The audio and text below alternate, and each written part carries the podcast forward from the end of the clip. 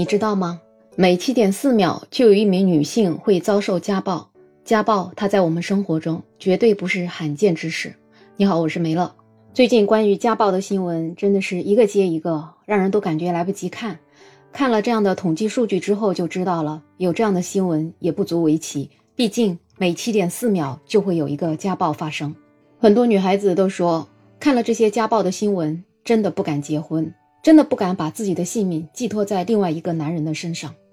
最近在云南蒙自，有一位于女士，她在离婚冷静期的期间被她的丈夫殴打，她最终终于决定跟她丈夫离婚。她在视频里面说，这是她的丈夫第二次打她，第一次是发生在他们结婚之前，当时她丈夫打了她之后，他们就去派出所了，结果呢，派出所就给他们调解，她当时就觉得她丈夫也认错了。所以他们后来就结婚了，结果结婚了之后呢，这个丈夫每次喝完了酒就会发脾气，整个人都很暴躁。所以最终在他们认识五年之后，她决定跟她的丈夫离婚。然后这一次殴打事件就发生在他们的离婚冷静期内。她丈夫打她的理由是因为有朋友给她发消息，所以她丈夫就怀疑她自己和异性搞暧昧，就借用这个理由去殴打她。而在她丈夫殴打她之前的离婚冷静期之内呢，身边的很多朋友亲戚都劝说她，孩子还小。让他要凑合过一下，她当时还是有一点点犹豫的，觉得好像是要为了孩子再凑合过下去。结果这一次再次被家暴之后，她就没有半点犹豫，立刻跟她的丈夫办理了离婚。她说，家暴这种行为只有零次和无数次，所以不管任何人劝她，她都不会妥协。她现在带着一个一岁三个月的孩子，虽然是一个人了，但是她却觉得心里很释然，很有安全感。看了这个女孩做出这样坚定的决定，我其实还是挺佩服她的。看到视频里面她被打的那个样子，我都感觉心里受到了伤害。我没有办法看到一个丈夫对自己的妻子做出这样的暴力行为，他就在沙发上拼命扇她耳光，还要把她再从沙发上给拉到地上，再往远处给拖过去。这是什么样的男人才能够对自己的妻子做出这样的行为？这根本就不是家暴，这就是犯罪呀！很多人在生活中受了家暴之后，最后也只能隐忍，或者是等到她的丈夫再跟她道歉，她就立马可能会心软了。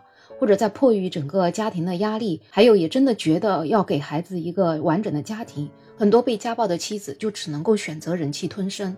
而这个女孩子，她能够坚定的、勇敢的走出来，我觉得她后面会有属于她自己真正的好生活的。第二点，其实我比较难过的地方是，这样的丈夫明明是犯罪，为什么他却不要受到法律的制裁呢？好像只要离婚了，能够脱离他的魔爪了，他的这个罪行也就能够得到赦免了吗？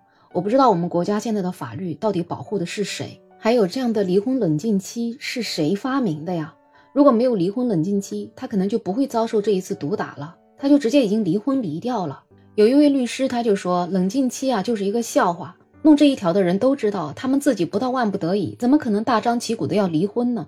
凡是咨询要离婚的，都是熬过了漫漫长夜才提出来的。告诉他们需要抓紧结束，好有新的开始。现在这个离婚冷静期简直就是在耽误别人时间，更加是一种谋财害命。视频里的这个女子遭受这样的暴打，都是离婚冷静期惹的祸呀。还有这一些劝和的人，好像自古以来就是宁拆一座庙，不拆一桩婚。就好像两个人结婚了，就必须得锁死，哪怕女的要被男的给打死了，你也得为这个家庭给隐忍着。夫妻两个人嘛，床头吵架床尾和，有什么过不得的呢？被打一下有什么要紧呢？我真的不知道这些劝和的人在想什么。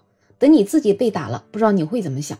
而且老是拿孩子做借口，我觉得这样的小孩，如果是在这种家暴的环境中长大，对他的心理会造成很大的阴影的。反而离婚了，对小孩的成长是一件好事儿啊。既然这都是人家的家务事，就希望那一些喜欢劝和的人，下次再劝的时候，还是要看一下形势吧。家暴这个现象在我们国家实在是太普遍了。在二零一一年的时候，妇联就有一项调查显示，中国有百分之二十四点七的家庭存在着家庭暴力，其中百分之九十的受害者都是女性。有一位医学博主，他叫急诊石头哥，他就说家暴只有零和无数次。真正婚姻里面的家暴，除了恶语相向，轻则拳打脚踢，重则棍打刀劈，这一幕幕血迹斑斑，就是触目惊心的家暴。他在急诊科应该是见过家暴最多的地方。可能每次家暴不一定都能离婚，但是去急诊室处理伤痛、开具病历证明是常有的事情。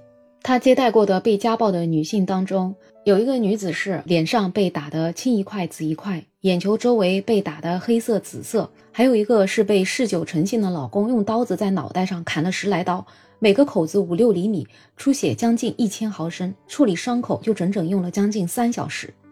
还有之前一个经济独立的女同志，她是二婚，现任老公也是个二婚，对方有两个孩子，这个老公也是嗜酒成性，基本上是三天两头的家暴她，她很痛苦。家里的支出都是她承担的，老公整天游手好闲，不务正业，而且还家暴。在二婚之前，她根本也不知道。一说到离婚，都是痛苦，因为二婚一想到未来是什么样子，就更痛苦。真的，这样子经济独立的人也被陷在了家暴当中，不能够自拔。反正这个医生他说，这样的家暴实在是太多了，数不胜数。只有经历的人才会懂，这一辈子的伤疤和精神的心理阴影。离婚之路环节条件各种艰难，耗费精力巨大，反正要重新开始太难了。而且很多男的，他们就是本性难移，哪有什么和好，哪有什么体面，在家暴面前都是狼狈和不堪。婚姻有的时候就像开盲盒，希望每个人的婚姻都能够美满长久，希望每段婚姻里面都没有家暴。那我们到底怎样去界定家暴呢？有一个叫简单心理的博主，他说，家庭暴力呢存在四种类型。第一就是情绪暴力，侮辱、贬低、羞辱、故意恐吓、威胁，比如说大喊大叫、砸东西，虽然没有涉及到打你，这些也都是算家暴。第二就是经济虐待，禁止伴侣找工作、上班赚钱，违背意愿拿走他的收入，把他赶出家门。第三呢，就是我们常见的身体暴力，不管是任何行为，只要伤害到了对方的身体，都属于身体的暴力。第四是性暴力，强迫对方在不愿意的时候发生性关系。或者强迫对方看色情片，以上有任何一种行为，在夫妻关系中其实都是不被允许的。希望我们都能有这样的意识，去反抗这些行为。那每次的家暴事件发生的时候，就总有一些人会觉得不理解，既然你都这么痛苦了，为什么不反抗、不逃离呢？其实，长期遭受家暴的人，他们除了身体上的痛苦，还会陷入一种习得性无助的情绪困境。习得性无助是美国心理学家塞利格曼提出来的理论。他的经典实验是把狗关在笼子里面，只要封音器一响，就对狗进行电击，狗却在笼子里面逃不出去。如此反复之后呢，即使笼门打开了，封音器响起来的时候，狗也不会夺门而逃，而是倒在地上等待电击。同样的，在长期的精神或者肉体的暴力下面，受害者也会习得一种反抗也是徒劳，甚至会招来更多痛苦的无助心态，所以干脆就不反抗了，任由对方作践。在这种长期的情绪受损之下，受害者可能还会有生理上的不适，比如说失眠、易激怒，甚至出现攻击行为，还会影响到身体的免疫系统。到最严重的一步，就是被逼疯，也是常有的事情。家庭暴力跟普通暴力最大的不同就在于，它根植于亲密关系当中。美国的临床心理学家雷诺尔·沃科，他在对数百名受暴女性进行研究之后，发现很多经受家暴的妇女会因为习得性无助，变得难以离开受害人。他把这种特殊的心理跟行为模式称为“受暴妇女综合症”。这个症状出现的根源是家暴双方常常处于关系循环周期，在暴力爆发之后，又会进入平静期甚至甜蜜期，随后逐渐紧张，直至暴力再次爆发。这样的关系里面就总是掺杂着暴力、悔恨、原谅、希望，就各种各样的复杂的因素。所以受到这些家暴的女性，她们难以从这样的家庭里面走出来，真的是有很多很多的原因。她们是受害者，所以很多时候我们不能够去质疑她们遇到这样的事情，而是应该要想办法去帮助她们。因为有一些人，他们在面对受害者的时候，总是希望引导受害者，让他们去想自己是不是有问题。就比如说视频中的这位女子，因为有朋友给她发了消息了，所以她的丈夫怀疑她在外面跟别的男人有什么不正当的关系。有些人甚至就觉得，哦，那你肯定是自己也有错了，所以你的丈夫才打你的，这个就是大错特错了。不管任何理由，打人就是不对的。特别有一些施暴者，他们会有一种理论，觉得哪家的男人不打女人，女人打打就能听话了。为了维持家庭和睦，妇女应该容忍暴力，男性有权对女性的不正确行为进行身体惩罚。暴力、性活动等等，都是男子气概的标志，这一些都是大错特错。有的时候，很多人会对施暴者进行一种病态化的描述，就觉得这样的人他们是心理有问题的。其实这是在假设家庭暴力是一种罕见的情况，但问题是家庭暴力是非常非常普遍的。有很多施暴者，他们在生活中看起来就是一个非常正常的人，甚至他们也拥有着一份体面的工作。就比如说那一部很多人的童年阴影《不要和陌生人的说话》里面，那位男主角安家和，他在平时的工作中是一位非常有名的外科医生，但是在生活里面，他却是一个不折不扣的、令人感到绝望的施暴者。所以，施暴者他不是什么怪物，他也不是什么有病，他就是犯罪。说到这里，很多女孩可能会对婚姻真的充满了恐惧，根本就不敢去想结婚的事情。那我们怎样才能识别潜在的家暴男呢？第一种，就比如说他是一个特别自私的人，一切都以自我为中心，任何时候根本就不会为女方考虑，只想满足自己的需求，从来不倾听对方的诉求。如果是遇到这样的人，那我们要深思一下。那第二种就是会虐待动物的，自己不开心的时候就对宠物拳打脚踢，施行各种各样的折磨，那迟早有一天这个拳头也会打到你自己的身上。第三就是那些过分大男子主义，他们到现在仍然还觉得是男尊女卑，女性需要对男性无条件的服从，女性不许反驳男性。第四种人就是满满的负能量，他们从来只会抱怨别人，从来不反思自己，整天都闷闷不乐，在他心里就没有任何一件开心的事情。如果这样的人他再遇上了喝酒，他就完全会暴露他本来的真面目。第五种就是那种情绪非常非常不稳定，甚至有自残行为的人。他们到了情绪激动的时候，就会摔东西，或者抡拳头砸各种东西，包括墙啊，包括玻璃。他们以伤害自己的方式去胁迫对方。如果遇到这样的人，我们也一定要长个心眼儿。如果我们不幸遇到了家暴男，那要怎么办呢？我觉得我们首先不要忍气吞声，因为很多女性就是软弱不决。那对方施暴者就是看中了女性这种忍气吞声的样子，所以他就会让家暴男越来越嚣张。在家暴当中，受害者要确定自己的人身安全，然后勇敢说出自己的遭遇。我们要拿起法律武器保护自己，不能让家暴男对自己造成进一步的伤害。你只要一再忍让，那后面这样的家暴还会再次发生。所以千万不要相信家暴男他会改变。